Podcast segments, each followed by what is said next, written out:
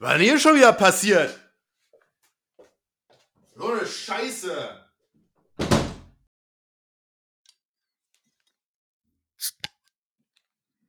Herzlich willkommen zu Nein Danke, dem Podcast für Freunde von deutscher Beschwerdekultur, dunkler Ästhetik und Musik. Und ich darf euch herzlich begrüßen zu einer weiteren Folge, die ich äh, ja nicht alleine mit Johannes und Lukas bestreite, sondern wir haben heute auch einen Gast. Und Es ist nicht Adrian. genau, es ist nicht der Adrian. Yay! Das ist wichtig. Das ist in der Tat wichtig. Ähm, ja, und dieser Gast ist äh, der Fering und der stellt sich am besten äh, mal selbst vor. Ja, hallo zusammen, mein Name, mein Name ist Ferenc. Ähm, ja, erstmal danke an euch drei für die Einladung. Ja, wir wollen ja heute ein bisschen über Germanengedöns reden. Und zwar so German, Germanengedöns in der, äh, im Black Metal und ähm, wie, ja, wie, wie so die Rezeption im Black Metal halt dann auch irgendwie dann, dann stattfindet. Ne? Und ich dachte mir, können ja mal über ein paar Platten quatschen, mal vielleicht einen Blick in den Giftschrank, in den Giftschrank werfen, der äh, auch wenn man auch vielleicht mal ein bisschen haten kann, das ist ja, äh, kommt, es kommt bei den äh, Zuhörern bestimmt auch gut an. und ja, genau, also wie gesagt, ich freue mich auf jeden Fall, dass ich, äh, dass ich hier sein darf. Da kriegen wir wieder wütende Kommentare bei YouTube Geil. und, und, und Dislikes. Ja. Hauptsächlich, hauptsächlich Dislikes, weil die Leute faul sind. ja, Ich will mehr Flame und Hate, damit ich mich daran ergötzen kann, aber ich kriege einfach nur faule Dislikes, ja, Das das, ist ist echt das Einzige. langweilig. was ich zu Da sehen könnte ich die bekomme. Leute schon mal mehr Mühe geben eigentlich, ne? Eigentlich schon, ne? Aber gut, ja. Sollte man doch erwarten können. Also ich finde, wenn man sich denkt, das ist so scheiße, ich drücke jetzt auf den Dislike-Button, dann kann man auch wenigstens mal was hinschreiben. Genau. Das- ja. Es, es waren aber auch konsequent drei Leute, zumindest als ich zuletzt geschaut habe, die auf den Disli- Dislike-Button gedrückt haben. Also es waren wahrscheinlich dieselben drei Leute. Fühlt euch angesprochen und, und flamet bitte mal ordentlich rum. Schreibt, was ihr scheiße findet. Richtig, für mehr Hass bei YouTube. Ja, ganz genau. Ja, jetzt wo die Dislikes ja auch nicht mehr angezeigt werden, ist es die einzige Möglichkeit, sich quasi auszudrücken. Sagt mal was dazu und nicht einfach nur so, finde ich blöd.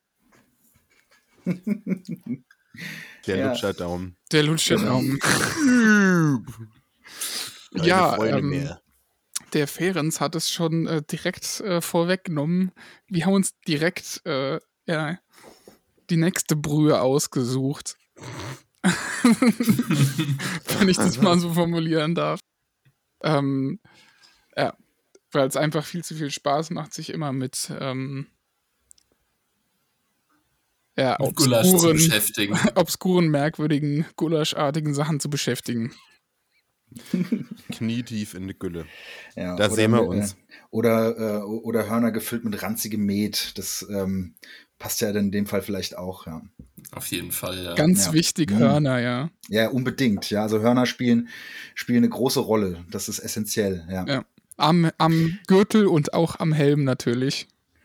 Genau, genau. Aber ihr als, ihr, ihr als Angehörige des deutschen Bildungsbürgertums, ähm, äh, würde ich doch gerade auch mal zu Beginn vielleicht mal eine Frage in den Raum werfen. Was, äh, was verbindet ihr denn mit dem Be Begriff Germanen? Niemand will anfangen. Ich kann ja, ich kann ja tatsächlich anfangen. Ähm, also gut, ich meine, äh, es ist ja ein offenes Geheimnis hier. Sehr wahrscheinlich auch mit ein paar Leuten, die den Podcast jetzt endgültig hören werden. Äh, der Ferenc und ich, wir kennen uns vom, äh, ja, vom Lab, äh, also vom äh, Kostüm anziehen und äh, im Wald rumhopsen quasi. Nein, natürlich, äh, natürlich sind wir keine äh, Lightning Bolt Menschen. Wer das Meme kennt, äh, herzlichen Glückwunsch. Alle anderen, ihr seid jung. ähm, ja, äh, ich habe mich dadurch natürlich durch, also mit Reenactment und Lab natürlich damit beschäftigt. Ähm, und natürlich hat man, sage ich mal, seine Phase irgendwie mit 14, wo man sich denkt, ey, Germanen sind echt saugut und ich bin ja eigentlich irgendwie auch einer. Aber äh, naja, entweder man äh, ja, endet dann bei den ganzen äh, Methorn-Menschen oder man äh, stellt halt fest, okay, also irgendwie ist das so ein äh, Überbegriff, den halt entweder die Römer geprägt haben oder irgendwelche Historiker im 19. Jahrhundert, die das den Römern aufgestülpt haben und eigentlich gab es sowas irgendwie gar nicht. Und ich habe mich dann auch mal äh, aus äh, ja, Interesse quasi damit beschäftigt, welcher Germanenstamm äh, in Anführungszeichen quasi äh, da gelebt hat, wo ich herkomme. Und äh, habe festgestellt, dass die zwar irgendwie von den Römern äh, als ja, Germanen verbucht wurden, aber im Endeffekt zum Beispiel hauptsächlich irgendwelche bretonischen äh, Gottheiten angebetet haben und da fällt einem dann halt schon direkt auf, der, Geda der, Man der German Germanengedanke, puff, äh, ist weg. Ja, also das ist so meine Sicht auf die Dinge. Wo kommst du denn her? Ah ja, aus dem äh, Rheingau. Also ich hatte, es ist, es ist jetzt natürlich auch nicht ganz genau, aber was ich da jetzt halt quasi äh, hatte, waren die Matjacken man, man räumt dir irgendwie so ein Lahn Wiesbaden, aber hey. Ja, also wir, ich glaube, jetzt ab, hinabzusteigen in, äh, äh, in, in, in dieses Feld, äh, quasi später Eisenzeit in Hessen mit und wie, wem ordnet man das zu? Sind das jetzt irgendwie, sind das keltische Kulturgruppen, sind das germanische Kulturgruppen oder ähm, äh, wie, wie kann man diese, wie, wie kann man diese Kultur, äh, ähm, äh, äh, na, äh, wie kann man diese Kulturgruppen irgendwie besser greifen? Das führt doch dann ganz schön weit, aber ich sag mal so, ähm, es ist schon ein wild, eher so ein wilder Mix hier bei uns in den Mittel, äh, in, im mitteldeutschen äh, Raum und in den Mittelgebirgen. Das ist mit der Zuordnung nicht ganz so, äh, nicht ganz so simpel. Aber egal, das dann, ja. Ja, ist jetzt nicht so wie in Sachsen, wo die Leute reines Blut haben. Ja, total. Ja. unverändert, un, unverändert seit tausenden von Jahren halt dann irgendwie. Äh, genau. Deswegen sind die auch noch nie da weggekommen und so, aber ja, egal. Hier, Johannes, du hast da auch eine Glatze. Sag mal was. Blöd und Ehre. Moment, was? Das müssen wir cutten. Oh nein. ähm, ja, ich habe ich hab eine, eine Germanenglatze, deshalb kann ich dazu auch was sagen. Äh, ja, Lab habe ich auch betrieben. Aktuell bin ich da nicht aktiv, äh, war aber da eher im Bereich Nordmänner aktiv. Äh, das ist ja nun jetzt nicht Germanenstämme, äh, wobei es ist Eisenzeit, also keine Ahnung. Ich habe mich im Studium tatsächlich äh, im, im, Raum, im Rahmen vom äh, Studium der antiken Geschichte ein bisschen mit äh, Germanen und mit Stämmen und mit, vor allem aber eher mit dem äh, Römischen Reich beschäftigt und da so immer wieder Berührungspunkte gehabt, so zu Stammeskultur. Und dazu habe ich auch noch äh, ähm, Germanistik studiert und äh, die deutsche Sprachgeschichte ähm, die, also ich meine die indogermanische und westgermanische Sprache, das ist ja nun die Sprache der Germanen in Anführungszeichen gewesen. Mit der habe ich mich auch ein fair bit beschäftigt im Studium. Aber für mich äh, ist der Begriff German vor allem äh, im 20. Jahrhundert geprägt, nämlich im Dritten Reich. Äh, das verbinde ich vor allem mit dem Begriff des Germanen. So das Germanentum, so der, der Urarier, das deutsche reine Volk. Ne? Das verbinde ich eigentlich vor allem mit dem Begriff. Deswegen ist der für mich auch negativ äh, besetzt, auf jeden Fall. Tja, was willst du machen? Da machst du nichts. Unterschlucken. Ja, ja, da teaserst du natürlich auch Themen, die wir, der, der, da können wir auf jeden Fall, denke ich, nochmal auch nachher nochmal ein bisschen tiefer drauf einsteigen. Der Giftschrank. Der Giftschrank. Der ja. Giftschrank. Der Giftschrank ruft schon. Ich konnte es nicht lassen. Hey, Lukas. Ja, ja, gut, genau, dann ähm, mache ich mal weiter. Ähm, ja, der Germanenbegriff, ähm, also ich habe es tatsächlich eher immer so aus dem Geschichtsunterricht mitgenommen, waren irgendwelche Dudes, die in Europa gewohnt haben und äh, Odin beziehungsweise Wotan cool fanden. Ich habe da tatsächlich mich nie so nah mit beschäftigt, zugegebenermaßen. Ähm, das erste, was ich wie ich da irgendwie einen Bezug für mich herstellen konnte, war bisher tatsächlich eher so aus dem sprachwissenschaftlichen ähm, Hergang, weil ich mal kurzzeitig äh, skandinavische Sprachwissenschaften studiert habe. Ähm, und da waren für mich die Germanen in Anführungsstrichen, beziehungsweise ja, germanische Völker, wie man es jetzt auch immer dann irgendwie zusammenfassen will, die ähm, ja, die Leute, die halt äh, quasi irgendwie urgermanische beziehungsweise ähm, von diesen Sprachstämmen halt äh, stammende Sprachen gesprochen haben. Also sprich in Teilen von Mitteleuropa und äh, skandinavischer Halbinsel, ausgenommen von Finnland. Und ähm, dann halt später Perkele. irgendwann mit Perkele. dann später, Finnland! später halt dann äh, nach der Besiedlung dann noch äh, Island und äh, Grönland ja auch zwischenzeitlich, ja. Genau. Also, wo sich, sag ich mal, dieser Sprachstamm durchgesetzt hat. Also, ich meine, hat ja auch viele Sprachen beeinflusst, in Anführungsstrichen. Also, es gibt ja viele Sprachen, die sich äh, in Anführungsstrichen irgendwie vermischt haben einfach. Und genau, ja. Das war jetzt immer so mein, meine Einordnung, wie ich da irgendwie eine Schublade äh, betiteln kann für mich.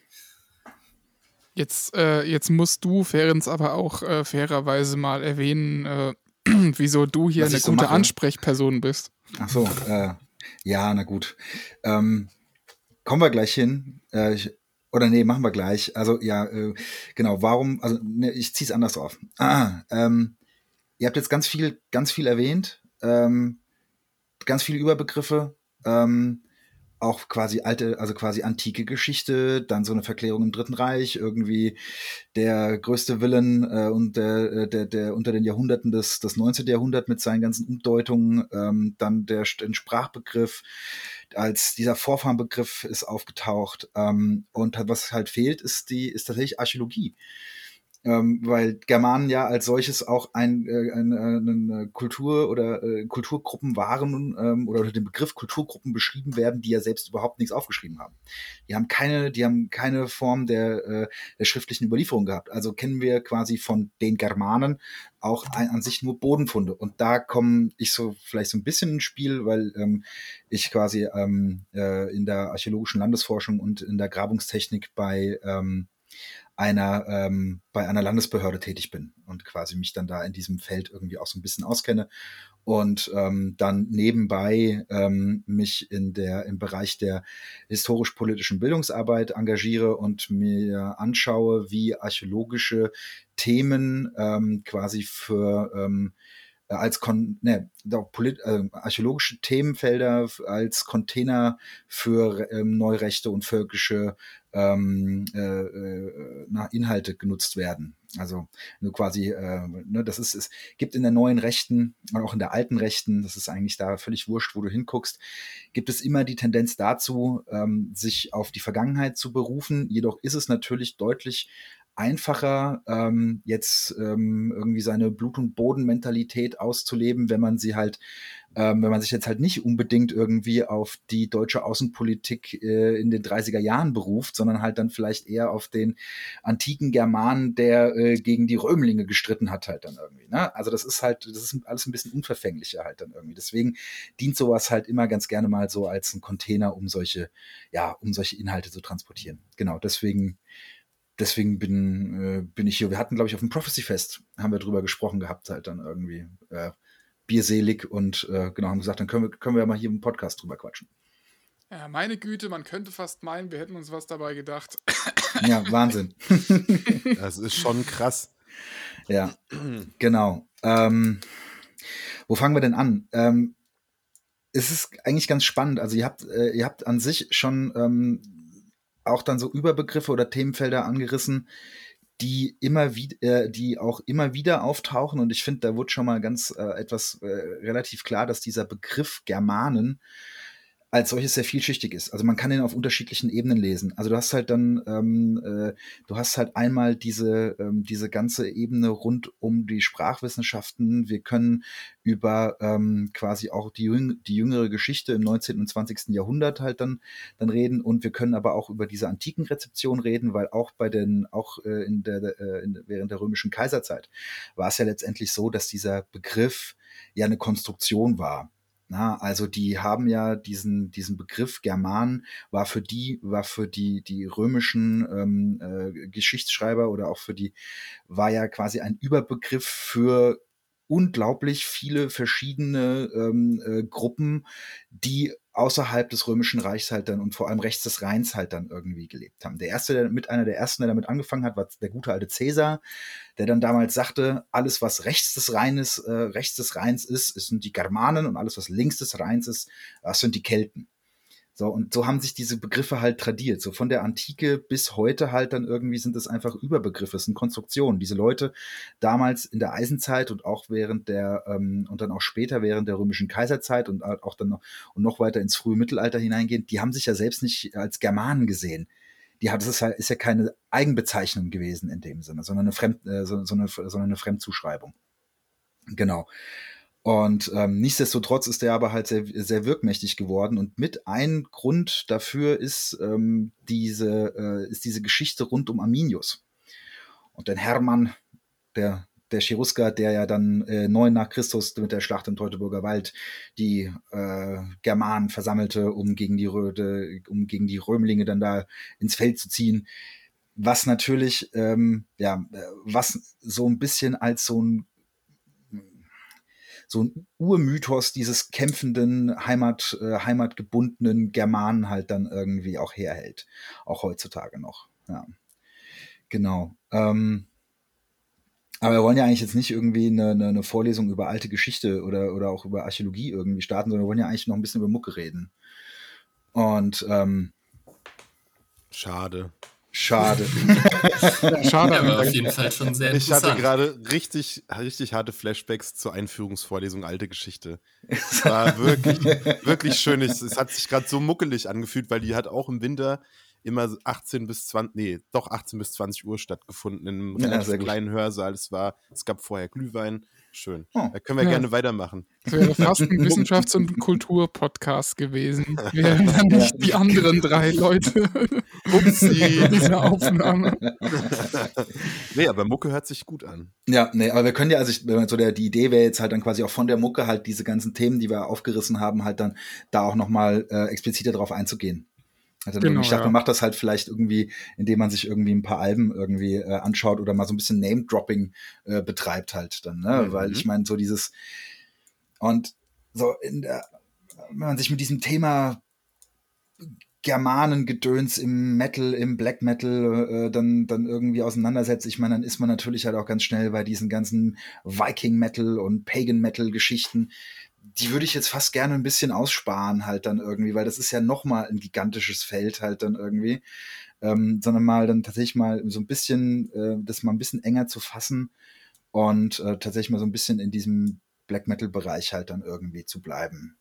Ja gut, ich Auch sage mal, da gibt es ja Überschneidungen auch. Ja, total, natürlich, ne, klar. Das kann man ja nicht, kann man nicht klar voneinander abgrenzen halt, ne? Es hat ja beides eigentlich mal, sage ich mal, als Black Metal angefangen und dann äh, kam halt äh, ja, zu viele Methörner ins Spiel, sage ich mal, ganz böse. Genau, genau, genau. Ja, ich meine, so ein bisschen durch den Schlamm warten wollen wir natürlich schon, weil sonst äh, bleibt ja der ganze Spaß aus. Aber ja, äh, du hast äh, uns, sage ich mal, ein ordentliches äh, Vesper-Paket mitgebracht. Ja, genau. Also ich habe ein paar Platten, ich habe ein paar Platten mitgebracht. Also äh, wie gesagt, es geht jetzt nicht darum, das irgendwie jetzt klar voneinander abzugrenzen halt dann irgendwie. Aber ähm, wenn man jetzt mal anschaut, wo das so, wer so die, die ersten, ähm, die ersten waren, die das so mit ein bisschen auch prominenter halt dann irgendwie eingebracht haben, dieses ganze ähm, Wikinger-Thema, Germanen-Thema, dann ist mir, als ich so drüber nachgedacht habe, ein äh, erstmal Bathory eingefallen. Mit den, mit, ne, mit der, mit der Hammerheart, was ja eigentlich dann ein abgefahrenes Album ist halt dann irgendwie. Ne? Wie hießen die anderen beiden? Das ist dann noch die, äh, nicht The Return, sondern, äh, oh Gott, da hätte man mal gleich die Wikipedia-Seite aufgerufen, dann wüsste, wüsste man auch Bescheid. Live-Researching gibt es natürlich äh, bei uns ja. auch. Genau. Äh, na, die, ja, genau, die Bloodfire Death, die äh, Hammerheart und die Twilight of the Gods. Na, dann quasi Ende der 80er Jahre, also von äh, 88, 90 und 91 halt dann irgendwie. Und das ist, war, war dann natürlich, ne, was haben die, äh, weiß ich, wie nehmt, wie, wie nehmt ihr denn dieses, die, die, diese Alben wahr? Habt ihr die so ein bisschen im Ohr gerade halt dann irgendwie? Ja, auf jeden Fall. Also äh, gerade die yes. Hammerheart äh, ist ein, eins meiner Lieblingsalben. Ähm, ja, für mich ist es halt auch immer so eine witzige Geschichte, weil ich mache mich halt ganz gerne darüber lustig und äh, auch den etwas ernst gemeinteren, äh, ja, sag ich mal, Pagan, Heathen, Germanenkram äh, nehme ich ganz gerne auf die Schippe, aber ich höre es halt auch selbst relativ viel zugegebenermaßen. Aber halt wirklich, wenn man sich halt so anguckt, also die Alben sind geil, das ist geile Musik, es war halt dann was Neues. Äh, es hatte halt auch irgendwie noch so einen äh, anderen Geschmack als dieser ja, metgetränkte Blödsinn oder auch Unfug. Äh, ja, genau, bezeichnen wir es mal als Unfug. Ähm, ja, aber wenn man halt sich so anguckt, gerade so, keine Ahnung, so Klassiker wie From Father to Son, da ist halt direkt alles da. Ne? Da ist der Männlichkeitsgedanke da, da ist der kriegerische Gedanke da, da ist hier direkt irgendwie Schwerter umgurten und irgendein paar Christen aufs Maul hauen direkt äh, am Start, sag ich mal. Absolut. Und das halt in, und das halt von einem unglaublich epischen Soundtrack halt dann irgendwie, ne? Das dann, äh, ja, die äh, Blood, Bloodfire Death, die hatte ich, glaube ich, am meisten gehört zu Zeiten. Also die Hammerheart habe ich auch im Ohr, die hat ja einen sehr einprägsamen Sound auf jeden Fall und ähm, Motto. Ähm, die Bloodfire Death war ja dann eher schon wieder so schrabbelig mhm. ähm, mit dem, nur halt auch noch mehr halt durch dieses, äh, ja, ich sag mal in Anführungsstrichen, äh, Germanen-Heiden-Thema halt eher geprägt ähm, weil die ist ja wiederum ähnlich auch wie andere Alben. Ähm, wie ist Under, Under the Sign of the Black Mark, heißt es, glaube ich, genau. Mit diesem, mit, diesem, mit dieser Felswand, wo dieser Typ mit dem, äh, mit dem Ziegenkopf so steht und irgendwie ja, so genau, geil genau. posiert. Das ist auch so ein richtig, äh, richtig trashiges Cover irgendwie, aber naja, irgendwie nice. Ähm, das war, glaube ich, mit das Album von Bathory, was ich am meisten gehört habe, weil äh, das war halt zu meiner Black Metal, vor allem True Norwegian Black Metal Hochzeit. Und da war das, ist das, glaube ich, auch eben mit eins der Alben der Wahl. Und ansonsten halt Bloodfire Death war so das, was ich am zweitmeisten gehört hatte. Darum, die Twilight habe ich gar nicht so im Kopf, muss ich zugeben. Da kann ich aushelfen. Ja, hau mal Nee, raus. Sehr ja, aber tatsächlich, äh, ich bin, ich bin auch eher, ähm, eher Ham Hammerhard-Fraktion. Ich finde das Album einfach extrem gelungen. Ähm, habe ich auch, ich muss zugeben, Bathory habe ich noch vor so gar nicht allzu langer Zeit entdeckt. Also das ist noch keine fünf Jahre her, dass ich dieses erste Mal überhaupt gehört habe. Ähm, und das Album war auch mein erstes von denen, mit dem ich eingestiegen bin, weil Fenris mal irgendwann gesagt hat, haben wir heute auch gerade mal einen Bezug zu unserem Adventskalender, guckt euch den schön an auf Instagram, der ist sehr fein und schön, ähm, weil Fenris mal gesagt hat, dass, äh, dass er den Stil ähm, von Hammerhard extrem originell fand und das ist, will ja was heißen. Ne? ähm, dementsprechend kann ich mich da Gregors Ausführungen zu der Platte nur anschließen. Äh, Twilight of the Gods, ich finde das Album extrem faszinierend, weil das nochmal, also das ist auch sehr Heaven im Stil, aber musikalisch halt komplett was ganz anderes als Bathory, als womit die angefangen haben. Und auch Hammerheart, würde ich sagen, ist so für mich das knackigste von diesen drei Heaven-Alben. Ähm, das, wie heißt das zweite nochmal, Lukas? Ich habe es gerade schon wieder vergessen, weil das Blood, Bloodfire Death. Bloodfire Death, ja, die habe ich nicht so oft gehört tatsächlich. Bloodfire Death ist noch ein bisschen, finde ich, ein bisschen softer und Twilight ähm, of the Gods ist wirklich fast eine balladenmäßige Nummer. Da werden auch teilweise ähm, klassische Musikstücke verarbeitet und da kommt dann auch so ein bisschen dieser, wieder dieser ähm, Nihilismus-Gedanke mit Nietzsche-Zitaten auf und es geht dann schon thematisch fast ein bisschen weg von diesen, äh, von diesen wirklich, von diesem Heathen-Gedanken. Trotzdem eine coole Platte und ich fand die echt immer sehr, sehr enjoyable. Ja. Ja, und, Und- spielt eine, äh, ja, sorry. Äh, ja, äh, und ich wollte nur sagen, also ich glaube, die wird halt, also gerade so die Hammerheart, aber halt auch die Twilight of the Gods und die Bloodfire Death, die wird halt, glaube ich, von eigentlich, ja, sag ich mal, jeder Person so als, ja, das Tor gesehen, was so den wirklichen Viking Metal, haben sie es ja, glaube ich, damals genannt, angeht. Äh, und dann ging es ja erst los mit äh, Enslaved und äh, Falkenbach und hast du nicht gesehen. Aber Ja, genau, eigentlich eine schön, genau, eigentlich eine schön, eigentlich, eigentlich, eine, fanta eigentlich eine fantastische Überleitung, ne? Also wenn wir da mit, mit Bathory irgendwie Anfang der, äh, also Ende der 80er Jahre und in den, äh, und zu Beginn der 90er Jahre halt dann irgendwie sind, die ja auch dann von ihrem Stil her jetzt dann wenn man sagt, wenn man das so aufteilen will, halt, ne, dann ja quasi zu dieser, diese erste Welle Black Metal halt dann auch irgendwie mit, ähm, äh, also gerade mit diesen drei ersten Alben halt dann irgendwie mit geprägt haben. Und äh, dann halt mit Hammerheart. Also ich finde, das Album ist halt es spielt halt mit genau diesen, äh, diesen krassen Klischees, diesem Ep, die, die, die, dieser unglaublichen Epik, die in dieses, ähm, die in diese, äh, äh die, äh, die in diese Idee äh, vom, vom kämpfenden Wikinger halt auch irgendwie reingesetzt wird halt dann irgendwie. Ne? Und das wird halt da das erstmal musikalisch halt dann irgendwie auch krass umgesetzt.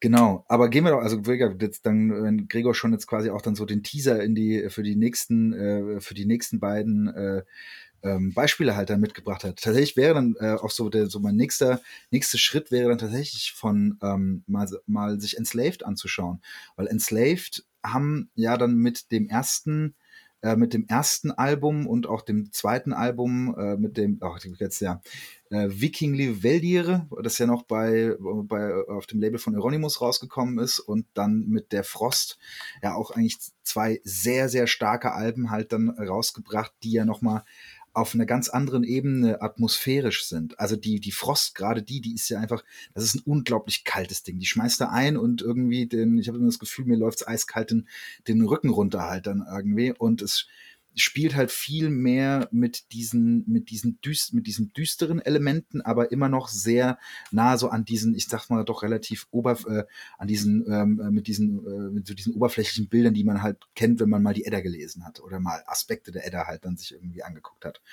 Na, aber ich finde halt, aber äh, ich finde dieses Album, also gerade diese ersten zwei äh, Enslaved-Alben haben eine unglaubliche, ähm, äh, äh also haben eine unglaubliche ähm, Düsternis und halt auch irgendwie so eine Kälte, die dann in diesem, die in diesem Viking-Germanen-Gedöns halt dann irgendwie äh, bis dahin erstmal noch nicht so, äh, noch nicht so da war. Ich finde, damit haben die auch nochmal ein neues Tor irgendwie aufgemacht. Das finde ich, äh, ja, das ist so, äh, deswegen habe ich mir gedacht, dass äh, die passen eigentlich auch ganz gut nochmal hier in diese, in diese Reihe.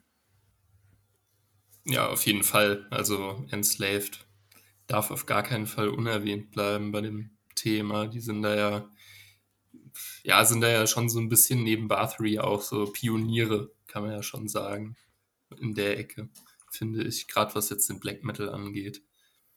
Und äh, ja, die Frost, das war auch, glaube ich, auch die Platte, die ich zu Zeiten, wo ich Enslaved gehört habe, dann auch am meisten konsumiert hatte, weil, ja, wie du sagst, die Stimmung ist einfach, ähm, ist einfach sehr unverbraucht gewesen, sehr äh, ja, hat, ist schon so ein Standalone-Merkmal auf jeden Fall. Wie fandet ihr denn die Frost, ihr zwei? Also, äh, ich muss zugeben, äh, ich habe das viel gehört in der Zeit, wo ich versucht habe, reinzukommen in die Materie und da hat mir Bathory mehr zugesagt als Enslaved. Aber das liegt halt auch einfach daran, äh, dass ich, äh, ja, bei gewissen, sage ich mal, äh, ja, vorausschauenden Elementen einfach ein Kartoffelbauer bin. Aber die Frost ist auf jeden Fall, äh, ja, sage ich mal, ein Monument, was, was das Thema angeht. Und auch immer noch ein gutes Beispiel dafür, wie es, äh, ja, sage ich mal, zum Einstieg hin gut gemacht wurde, äh, ohne dass es so ein schäbiger Fantasy-Kram direkt war. Und äh, was ich auch bemerkenswert finde bei Enslaved, ist es ist eine der wenigen Bands, die äh, direkt angefangen haben, halt mit, sage ich mal, Viking Metal und dann ja wirklich in ihre äh, echt eigene progressive Schiene abgedriftet sind. Und äh, Iva Björnsson hat ja auch mit einer Selvig von Vadrona äh, ein Projekt gemacht, was ja auch eine ganz eigene Interpretation von äh, sage ich mal, äh, Paganismus, äh, Hedonismus ist. Ähm, hm, ja, da würde ich fast ein bisschen reingrätschen wollen. Äh, weil, dann äh, hau rein. Weil, Wir sind ja find, quasi beim Fußball. Äh, ah, sehr gut. Ja. Nee, weil ich finde dieses, diese, diese Alben, die du da ansprichst, dieses, das Skooksjahr und das Huxjahr, gerade das erste, das wurde tatsächlich aufgenommen oder ähm, für ähm, Boah, lass mich jetzt nicht lügen, aber ich meine, es war Jahre als Norwegen. 200, genau, 200 Jahre Norwegen und die haben dieses Album extra dafür konzipiert und es geht dann weniger um diesen, um diese ganze, äh, um diese ganze Pagan-Geschichte halt dann irgendwie, sondern es geht vielmehr halt dann um, ähm, um dieses, äh, um das Thema Norwegen und halt auch so eine, äh, so eine, so die Geschichte Norwegen, auch so Geschichte Norwegens so ein bisschen ab, äh, äh, abzubilden, aber halt auch auf so einer, äh, auf so einer metaphysischen Ebene. Weil die Musik heißt ja auch Peace for Mind and, äh, mm. and Soul, glaube ich. Ja. Und ähm, das ist halt dann irgendwie, das geht ja nochmal in eine ganz Peace andere. Peace for Mind and Mirror, so rum. Äh, Peace for Mind and Mirror, ja, genau. Und das ist halt nochmal etwas, was ähm, ja nochmal auf einer etwas anderen Ebene stattfindet. Wobei das natürlich auch seine, es hat halt seine, seine Wurzeln halt dann irgendwie auch in diesem, äh, in dieser nordischen Mythologie, die aber da genau, erstmal ja. so keine, so erstmal keine Rolle spielt halt, ne? Sondern das ist dann nochmal, ja, es funktioniert nochmal auf einer ganz anderen Ebene, aber abgef also abgefahrene Musik halt dann irgendwie, ne? Also ich finde, ich habe jetzt gerade wieder eine, äh, noch ein Single rausgebracht. Das finde ich auch, äh, finde ich auch sehr, sehr nett. Eine, eine EP e sogar. Hardanger. Ja. Ähm, ja. Aber ja, die, die erste äh, Shushya, A Piece for Mind and Mirror, das äh, war ja was 2017, 2016. So also das ja. war definitiv mein, mein Album des Jahres da. Das ist einfach nur durchgelaufen. Ja. Absolut bemerkenswertes Stück Musik. Ja, aber äh, so viel zu äh, meiner Meinung, was Enslaved angeht. Johannes. Muss ich, jetzt auch, muss ich jetzt auch noch den Senf auspacken? Ja. Ja, bei Enslaved ähm, verhält sich bei mir ein bisschen ähnlich wie ähm, jetzt mit Bathory. Das habe ich auch noch nicht allzu langer Zeit erst entdeckt, aber nicht äh, unabhängig voneinander tatsächlich.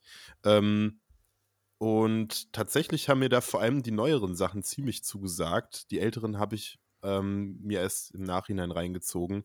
Ich finde die Schiene, die die aktuell so gefahren und die sich da irgendwie entwickelt hat, mega cool, ist nice progressive und die Themen, die die halt so in ihrer Musik verarbeiten, finde ich auch super nice. Ähm, die Frost ist ein Monument, das kann man, glaube ich, echt sagen. Das finde ich ein super cooles. Das ist mal ein Beispiel, was hatten wir in einer unserer ersten Podcast-Folgen, ist ein Beispiel für ein Album, was äh, von vorne nach hinten einfach geil und gelungen ist und so ein bisschen Konzept, wie ein Konzept, so ein Konzeptalbum auch ist. Geil. Ist eine gute Sache. Aber mehr kann, ich, kann und will ich dazu eigentlich gar nicht sagen. Ja. Ich, ich freue mich auf Falkenbach. Falls wir darüber sprechen. Ja. Also ja, doch, die, also die Frost, also ich finde es wirklich spannend, vor allem, weil sie halt diesen Black Metal-Stil halt haben und uns dann trotzdem, ich glaube jetzt hier im, in, im Booklet dann trotzdem auch nochmal Viking Metal drin steht. Also die spielen schon auch sehr krass mit diesen, mit, mit diesen Bildern, aber halt irgendwie, es ist nicht abgeschmackt halt dann irgendwie. Und es ist halt mhm. nicht so klischee, es ist nicht so furchtbar Klischee, äh, Klischee geladen. Ja, genau. Ähm, ja, das nächste, da kann ich mit einer, mit einer persönlichen Anekdote irgendwie dann äh, ähm, äh, da, da überleiten.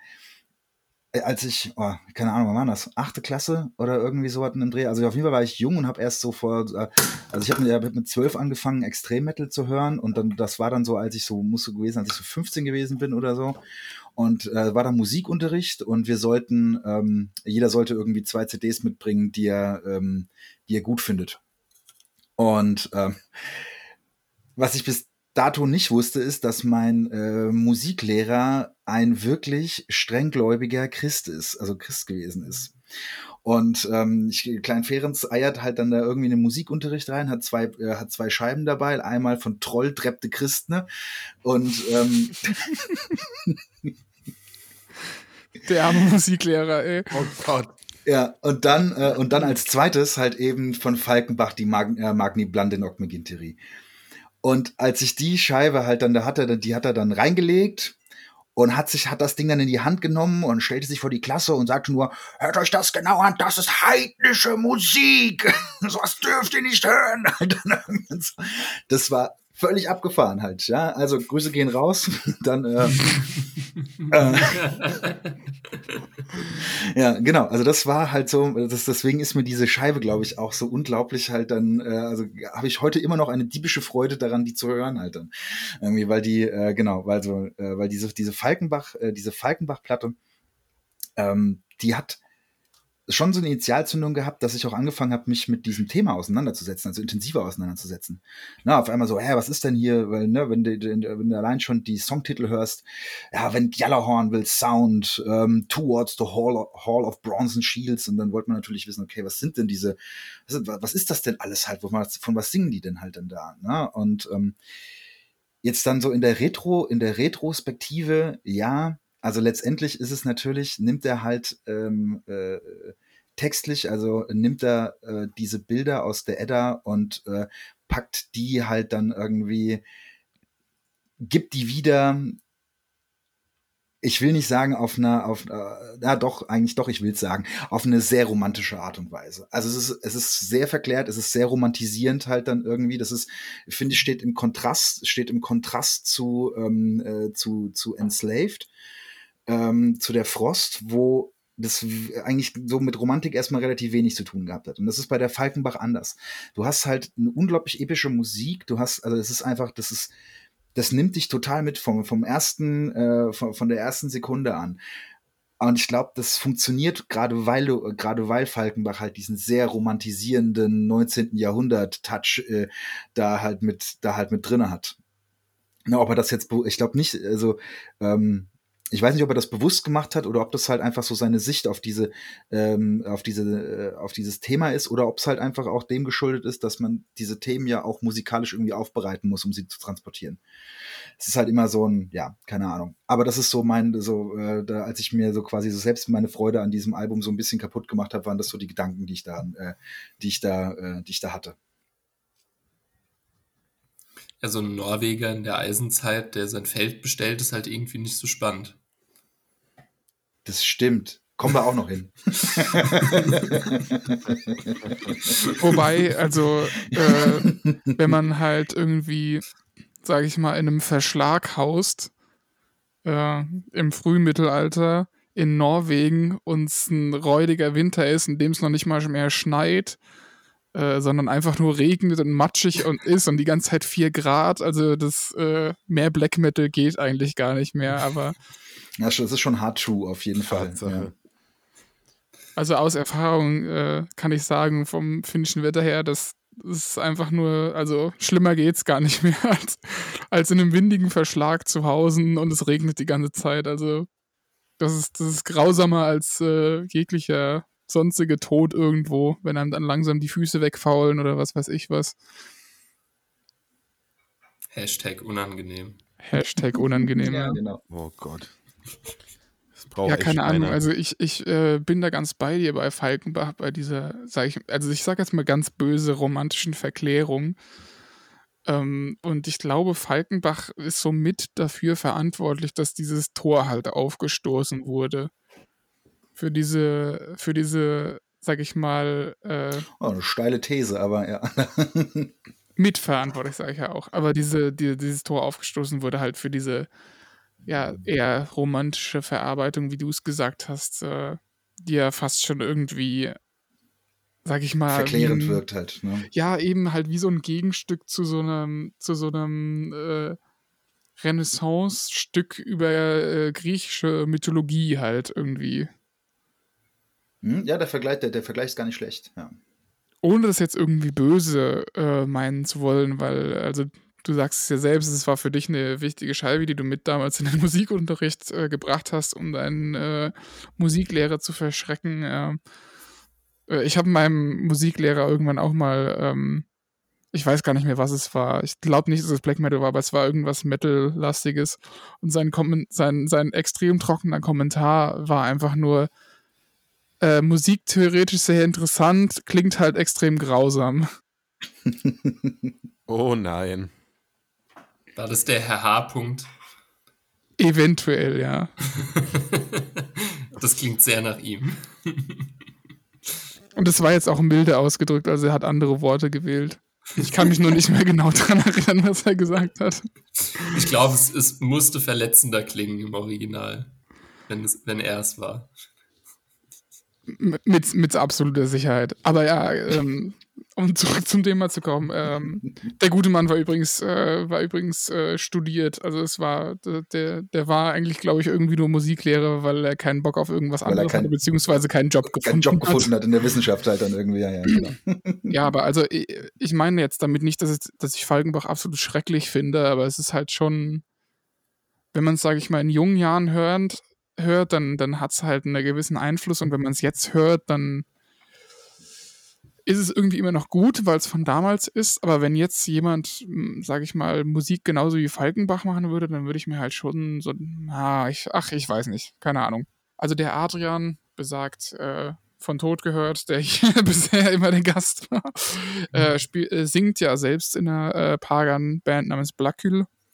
Und äh, ich glaube, äh, er ist auf jeden Fall ein riesiger Falkenbach-Fan und ich glaube auch, äh, ja, also die klingen sehr so ein bisschen in Richtung Falkenbach-Bathory-mäßig.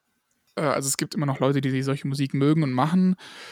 Aber es ist halt so, es hat einen komplett anderen Stellenwert, weil halt dazwischen die ganzen äh, feuchten Metträume sind, sage ich mal. Feuchten Metträume. Sehr schön. ja, Ui. natürlich. Ja, also ich meine, klar, das ist dann halt dann, äh, ging dann von dort aus, war, war der Schritt dann halt dann irgendwie zu so Kapellen, die halt auch dann anfingen mit irgendwelchen ja, also ich nenne es mal, also äh, ich habe dir doch diese Liste da gerade eben, na, sowas wie ähm, äh, sowas wie Adornbrut oder wie sie alle hießen halt dann irgendwie, ne, die dann einfach auch angefangen haben, echt äh, oh, furchtbar kitschige Mucke zu machen halt dann, ne? Und ich glaube, sowas wie Falkenbach, ich glaube, du hast schon recht, Gregor, wenn man das heute, wenn es heute rauskommen würde, und sagen, hm, naja, aber für eine, dafür, dass es halt von 96 ist, muss ich sagen, es ist heute immer noch ein Knaller irgendwie, ne? Aber ja.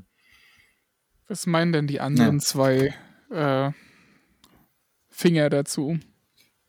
Die schlimmen Finger. Ich muss sagen, ich habe Falkenbach immer verschmäht. Ich muss mich jetzt direkt outen. Ich habe wirklich auch gar nicht mehr im Kopf, wie die überhaupt klingen. Ich hatte mir die wirklich vor Jahren mal angehört und dachte mir, nee. Und äh, seitdem auch keine Chance mehr gegeben. Oute ich mich direkt. Falkenbach bin ich tatsächlich raus. Kein blassen Schimmer. well, that's an answer. Ich mag Falkenbach. Ich finde die irgendwie musikalisch extrem toll und ansprechend. Äh, ich war sogar im Thingvellir in äh, Island, wo er das zweite Demo, glaube ich, aufgenommen hat, was er dann an verschiedene Labels geschickt hat. Und die Labels haben es dann einfach teilweise veröffentlicht gegen seinen Willen.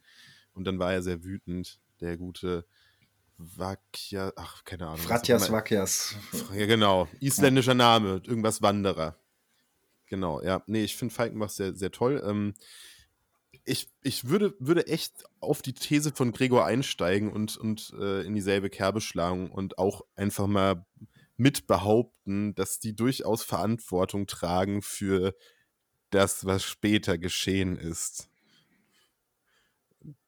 Aber trotzdem ist die Musik toll. Also ich mag das. Ich finde das sehr, ich mag dieses Romantisierte einfach das löst in mir irgendwie sehr heimelige Gefühle aus. Dem kann ich mich einfach nicht erwehren. Und es gibt Momente, wo ich das einfach auch gerne hören mag. Ja. Bei mir kam das auch echt erst spät, also wie die anderen beiden besprochenen Bands habe ich damit auch erst vor ein paar Jahren angefangen, das zu konsumieren. Aber die höre ich regelmäßig, im Gegensatz zu Bethery und Enslaved. Ja. Ja, also ich muss da jetzt nochmal zu sagen, ich äh, finde nicht unbedingt, dass sie jetzt dran schuld sind, aber ich sag halt, sie haben halt die Tür aufgestoßen, sag ich mal. Mit Schuld. Es gab ja auch andere, viele andere Bands, die äh, ja nicht zur gleichen Zeit, aber kurz danach, sag ich mal, mit ähnlichen Dingen angefangen haben. Ähm, und dann äh, braucht es halt die extrem spaßigen, frohlockenden Menschen, äh, die sich gedacht haben, eigentlich ist es doch ziemlich geil, über kämpfende und äh, metsaufende Wikinger zu singen. Und ich denke mal, die Leute sind dann dran schuld. So, Equilibrium oder so. Boah. Oh ja, danke. Nach dem Namen habe ich, hab ich die ganze Zeit gesucht, halt irgendwie mir ist es nicht eingefallen. Oh, Effibrilium. Die, die haben doch, die, die haben doch diesen, diesen, diesen Song, wo sie gleich irgendwie sagen so, Mate, Mate, Mate. Also, so, und das, das greife ich jetzt oh. direkt auf. Falls ein, ein gewisser gleichnamender Mensch diesen Podcast hören sollte. Der Holzmensch. Der Holzmensch. Fühle er sich bitte angesprochen. Der hat, singt das nämlich mit Bier, dieses Lied regelmäßig und es ist furchtbar. Es gibt da Danke. auch so ein Bier-Bier-Lied, oder? Das ist auch von ja, so einer Effibrilium-Band. Ich nee, weiß nicht, ob es Effibrilium nee, selber glaub, war. Oder? Ich glaube, das ist Kopiklani. Ja, die waren es. Klingt, ja. klingt stark nach Kopiklani, ja. Ja, stinkt. aber das, stinkt. Das, nee, nee, nee, nee, da, da stinkt's noch nicht. Das sind noch die guten alten Tage von Kopiklani. Da waren die noch witzig. Da kamen die noch mit einer, mit einer Bauchgeige aus dem Verschlag rausgestiefelt. Das war noch witzig. Ich wollte jetzt gerade fies sagen, äh, ist es genauso Wie die guten alten Tage von JBO, wo die auch noch witzig waren. Die waren nie witzig und die haben keine Daseinsberechtigung. Das stimmt. Nee, Allerdings. Komiklani ist ja schon äh, besser als JBO, aber Aber das ist auch nicht schwierig. nee, man muss einfach nur nicht pink sein und dann ist man schon, schon ganz weit drüber. Okay, Ich nice. glaube, also Sabaton Kopiklani ist- sind die JBO des, äh, des, des Pagan Metal oder also das sehr Sabat, gut. Sabaton ja, ist besser. also das- das- Das hast du jetzt gesagt. Äh, also den, den Titel teilen sie sich schon mit noch vielen anderen Bands, würde ich jetzt behaupten. Wie, zum, wie, wie, wie heißt diese Band? Ah, Fintroll, oder, glaube ich. Ja. Oh ja, oh Mhm. ja. Und Nice. Metzatel und hast du nicht gesehen, ey. Boah, da gibt's Ja. richtig viele gute Pagan JBO Bands. Falls ihr mal Langeweile habt, an einem verregneten Mittwochvormittag. Ich habe die Ich tatsächlich nicht. alle gehört früher. Regelmäßig. Das, das entgleist dann auch nahtlos in diesen Piratendudel-Metal rein. Nee, das nicht, aber meine, meine frühere Festival-Crew war halt, das waren alles riesige Korpiklani und Filtroll-Fans.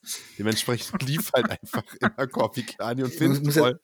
also zu, einer, zu so einem gewissen Zeitpunkt im Leben, wo es dann halt wirklich auch sehr viel ums Saufen geht, ist ja dann so eine Mucke vielleicht auch so da ein bisschen förderlich halt, ne? Um das, aber ähm, boah, aber so, wenn man, wenn, man dran denkt, dass, dass man, dass man das so privat halt dann irgendwie auch dann voller Genuss halt dann irgendwie hört, ja. Von denk, Genuss oh, das und ist mal- ernsthaft. Ja, genau, voller Genuss und Ernsthaftigkeit halt irgendwie denkt sich so, oh, jetzt höre ich mir ein, ein gutes, düsteres Stück, äh, voller, äh, düsteres Stück Musik an, voller Ästhetik und, und, und Tiefgang. Ja, das ist halt, äh, Alter. Bier läuft und eine Träne läuft so das Auge runter und man guckt verträumt das Fenster nach draußen. Ich lache jetzt. Ich lache jetzt. Aber auf Festivals ist es immer extrem schmerzhaft, wenn genau diese Menschen neben einem Ja. zelten.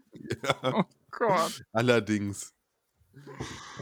ja, super. Aber ich glaube, mir ist gerade noch mal schon, ähm, wollen wir noch ein bisschen über äh, Korpiklani und Fintroll herziehen oder ähm, wollen wir einen Schritt weitergehen? Ich glaube, wir haben genug Gefühle verletzt. Das, das Problem ist, es dreht sich immer so im Kreis halt, ne? Weil es ist halt irgendwie immer das Gleiche. Okay, sehr gut, weil dann würde ich jetzt nämlich äh, zu einem ersten Höhepunkt äh, äh, versuch, versuchen, eine Überleitung hinzu, hinzubekommen. Genau, äh, Hannes, du hast ja dann gerade eben dann schon, äh, du hast ja dann gesagt, dass dir dieses, ja, so dieses, diese romantischen Bilder, die dann halt auch so in so einer Mucke, die, wie sie von ähm, Bands wie Falkenbach gemacht wird und so, dass das auch so, dass du mit dieser Romantik was anfangen kannst, dass, das, dass, dass, dass es dir auch was gibt, dass dir das so ein heimeliges Gefühl irgendwie gibt halt, ne? So auf dieser Ebene ist es ja noch, ähm, äh, kann, äh, ist es ja äh, erstmal überhaupt nicht verwerflich, aber äh, das kann ja noch weitergehen. Also das Problem ist ja, dass ja diese, dieses, ähm, diese heimeligen oder diese romantisch verklärten Bilder ja dann äh, vor allem im 19. Jahrhundert halt dann aufgegriffen wurden und halt ganz stark eben mit politischen Inhalten aufgeladen worden sind. Und das funktioniert, hat halt eben unter anderem funktioniert, weil das halt so ein, so ein heimliches Wir-Gefühl halt auch geschaffen hat halt dann irgendwie, ne? Da konnte man sich drauf beziehen, da hat man irgendwie, da konnte man halt dann irgendwie so, so, so, so, so, so ja, so eine gemeinsame Erzählung entwerfen und so weiter, ne? Und schon, ähm, äh, und schon hast du halt dann irgendwie so diese, diese, diese romantisierte Vergangenheit aufgeladen mit politischen, mit einer politischen Agenda. Hast du den, Und jetzt, sorry, hast, hast du den Giftschrank als den Höhepunkt angeteasert? Natürlich. und ich wollte jetzt gerade sagen, und jetzt geht's mit dem Drop, und jetzt kicken wir mit dem Dropkick den, äh, den, den Giftschrank auf. Und äh,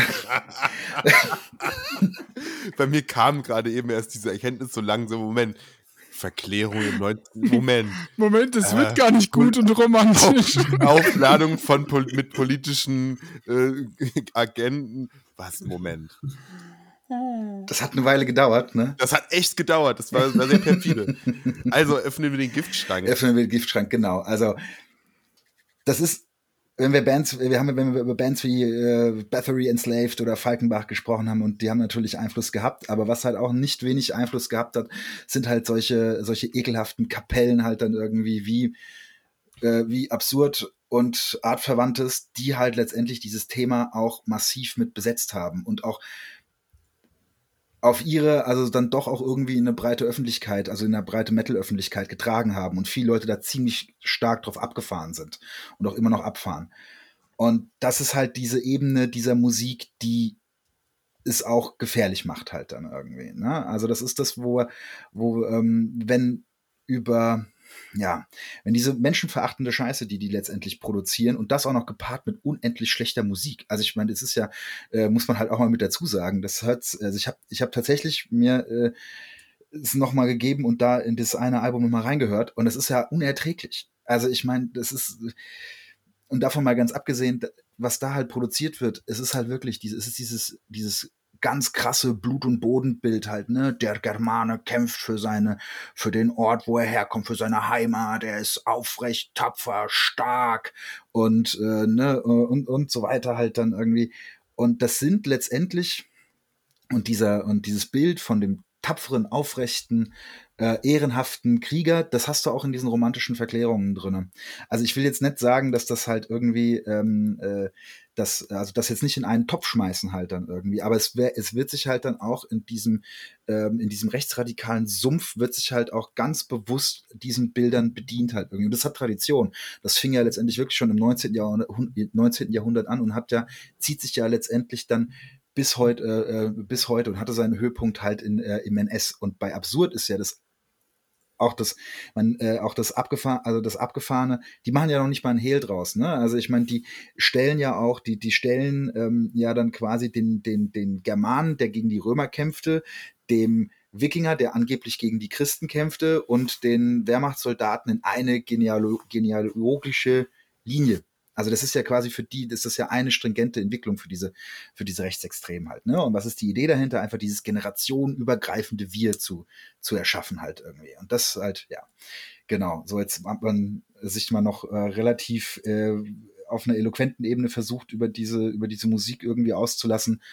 Ja, also ich finde es einfach, es ist einfach nur echt furchtbar. Und da gibt es ja noch viele andere Kapellen halt dann irgendwie, die das mhm. genauso, genauso betreiben. Und ähm, ja, deren Namen jetzt nicht gewähnt, äh, erwähnt werden soll, weil nicht, dass die halt eine, irgendwie eine Bühne bekommen halt dann für irgendwas. Aber ähm, ja, das ist halt, ähm, warum wird es erwähnt? Weil es halt einfach auch die Schattenseite halt dann von dieser Musik ist. Und das ist, gerade denke ich, heutzutage darf man das nicht aus dem Blick verlieren. So. Ja, das Wort zum Sonntag. Zustimmung. Das ist der perfekte, also wie du es wie ja im Prinzip gesagt hast, also diese Thematik ist halt leider der perfekte Nährboden genau dafür. Das kann halt direkt aufgegriffen werden und ist ein gefundenes Fressen, um es dann halt mit politischer äh, Agenda zu füllen irgendwie. Und das ist halt auch immer, finde ich, ist halt wirklich so, wirft seinen Schatten über die ganze, über die ganze Szene teilweise. Also in, wenn man sich jetzt vor allem speziell im Black Metal oder Viking Metal bewegt. Das ist jetzt, wenn Leute, sag ich mal, davon aus bestimmten Kreisen halt irgendwie gehört haben, dann haben sie oft nichts Gutes gehört. Also wenn du jetzt zum Beispiel sagst, ja, ich höre Black Metal, da ist die Wahrscheinlichkeit jetzt nicht super gering, dass da Leute dann irgendwie die, äh, die Brauen verziehen und äh, dann irgendwie denken, du wärst politisch in der rechten Ecke so unterwegs. Und äh, ähm, ja, was weiß ich, würdest, äh, hättest sonst was für einen Scheiß in deinem Hirn. Und ja, das finde ich immer sehr schade. Ich meine, man kann es ja auch mit äh, im breiten Sinne Germanentum in Anführungsstrichen, beziehungsweise nennen wir es vielleicht einfach lieber Heidentum, ähm, kann man sich ja auch so beschäftigen, unabhängig von Musik. Aber das schwingt immer bei vielen Leuten dann da so ein unangenehmer, bitterer Beigeschmack, als hättest du äh, die Spitze von deinem Horn einfach nicht genug sauber gemacht und dir wieder ein Met eingeschenkt und du denkst dir, irgendwas ist hier faul.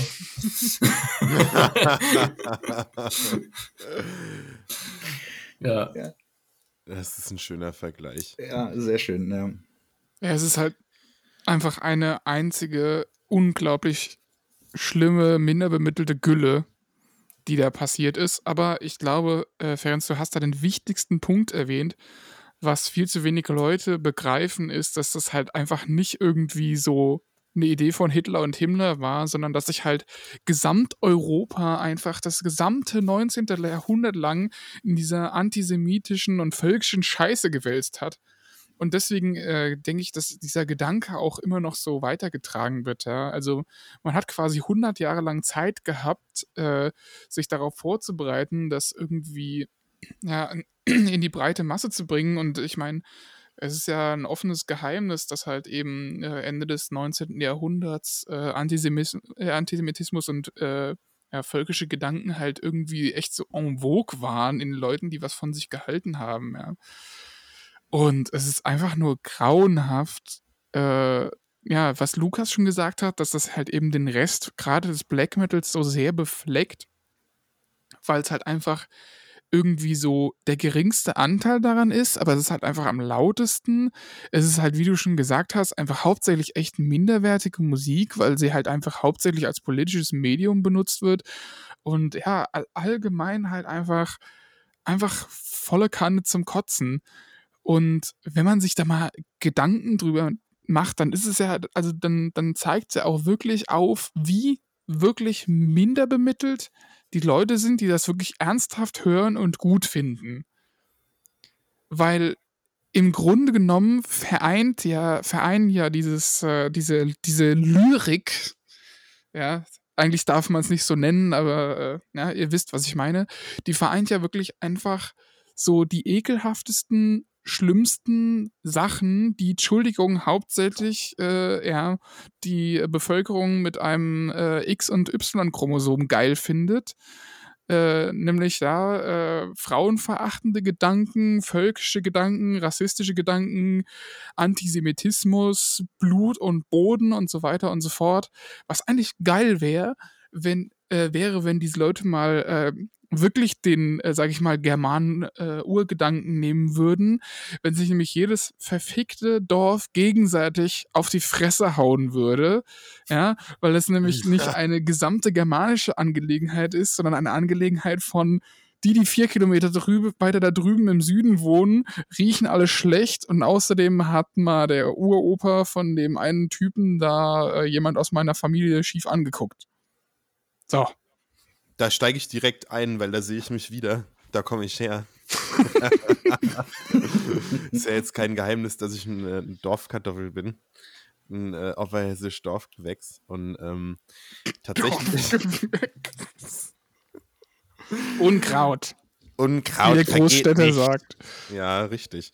Ähm, ja, und äh, diese, diese Mentalität, so das, das Derf da vier Kilometer weiter, die sind komisch und da ist was im Wasser und die haben sie alle nicht mehr beisammen. Das ist halt ein Gedanke, der existiert heute noch und ich finde, da hat sich so diese, dieser germanische Gedanke, das setzen wir jetzt mal wirklich ganz extrem in sehr viele Anführungszeichen und distanzieren uns von jeglicher völkischer oder nationalistischer Nutzung dieses Begriffs. Genau, und vor dem Hintergrund, dass es die, dass es die Germanen auch gar nicht gab. Genau, halt das ist, ne? genau das, das, ist, dann, äh das ist der Punkt. Die, nicht die Germanen, das sind halt die, Elfrere, die haben's nicht mit der Schwabe Röder, gell? Und die mögen sich nicht. Und auf der Kerb wird äh, sich gegenseitig ins Bier gepisst und so, ne? Das ist germanischer Gedanke. Nee, ähm, ich finde, äh, ich finde, es wurde jetzt natürlich schon sehr viel zu, zum Gift sorry, zum Giftschrank gesagt. Aber was ich möchte, ich möchte auch keiner Band irgendwie hier eine Plattform geben, aber ich bin bei Recherche nach neuer Musik mal zufällig über eine russische NSBM-Band gestoßen, die auch so leicht im Bereich Viking Metal an, anzusiedeln ist und die auch schon sehr lange aktiv ist. Und ich habe mir deren Musik eher aus Versehen angehört und es war so verdammt schlecht. Es war so Flöten-Black Metal. Also, ihr wisst, was für eine Schiene ich meine. Mm, ähm, ja. Vielleicht wisst ihr jetzt sogar oh, auch, nice. Band, von welcher Band ich spreche. The Good und Stuff. The Real Good Stuff.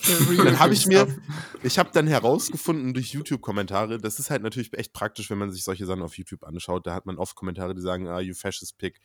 Dabei hat man schon so ein bisschen so, hm, was ist los? Gucke ich mir mal an, dann guckt man sich die Texte an, die waren halt auf Russisch. Ich habe die dann mal durch einen Google-Übersetzer gedreht. Alter, was die da für einen Mist verkaufen wollten, das war schon echt. Also ich verstehe nicht, was für. Ich verstehe bei NSBM einfach nicht, wie man sich diesen, wie man die, an diesen Gedankengulasch glauben kann. Also ich meine, wir sind jetzt echt 200 Jahre älter als äh, der erste völkische Gedanke, so ein Nationalgedanke. Man müsste was draus gelernt haben.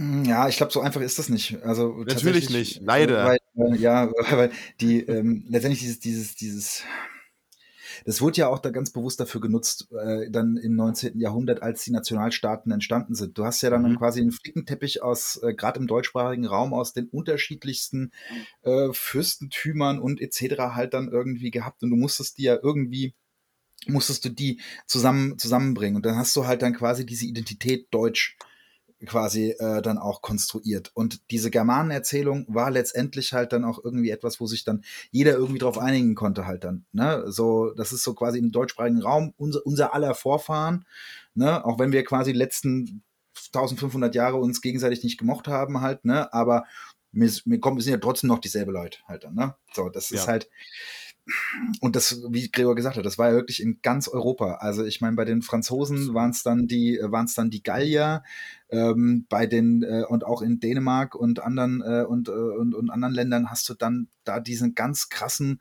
Rückgriff auf die, äh, vor allem halt auf die Antike halt dann irgendwie. Na? Und das ist halt schon, das ist schon Irrsinn. Ja. Das nicht, so ein moderner Gedanke, dieses, dieser dumme Nationalstaatsgedanke, dieser Nationalgedanke, dieses konstruierte, diese wirklich konstruierte Identität, um den Menschen irgendwas schmackhaft zu machen, was sie vorher nicht gebraucht haben. Ich finde es sehr schade, dass wir das noch nicht überholt haben. Ich glaube, es ist halt einfach tief verwurzelt darin, dass, äh, dass es zugeschnitten ist auf die generelle menschliche Psyche, die halt einfach Jahrtausende lang äh, ihr Revier verteidigen musste. Deswegen äh, ja, passt das halt ganz gut, sage ich mal, für jemand, der äh, so denkt oder äh, für den das einfach genug ist. Ja. Äh, Macht es halt leider, beziehungsweise zum Glück nicht besser. Äh, es ist und bleibt einfach Unrat. Ja, wie der alte Schopenhauer schon gesagt hat, wenn du nichts mehr hast, auf was du stolz sein kannst, dann kannst du immer noch stolz auf deine Nation sein. Ja, Ja, schön, schönes Zitat. Schönes das Zitat. fa fasst halt eigentlich auch die Funktionalität von der ganzen Angelegenheit schon ziemlich Ja. gut zusammen. Also das trifft sicherlich nicht für alle zu, die sich für diesen Weg in Anführungsstrichen, diese Ideologie entscheiden, aber für viele auf jeden Fall. Absolut, absolut. An dieser Stelle würde ich sagen, wir sind ja jetzt auf dem Höhepunkt angelangt. Genau. Der Giftschwamm. Jawohl. Und äh, wir machen jetzt nur eine kurze Pause, aber für euch ist das äh, das Ende dieser Folge. Und äh, in dem Sinne äh, bedanke ich mich jetzt schon mal beim Ferens und äh, bei meinen zwei anderen Hannebambeln. Äh, ja, und auf Wiederhören. Bis zum nächsten Mal. Ciao. Mit Ö.